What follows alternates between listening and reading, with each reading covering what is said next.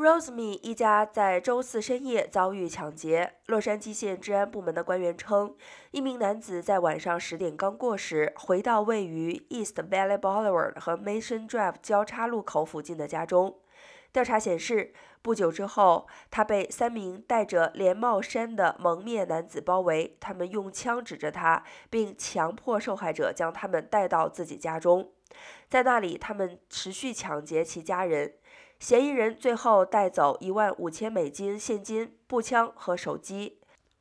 另外，这家人一个三个月大的法国斗牛犬也被劫匪抢走。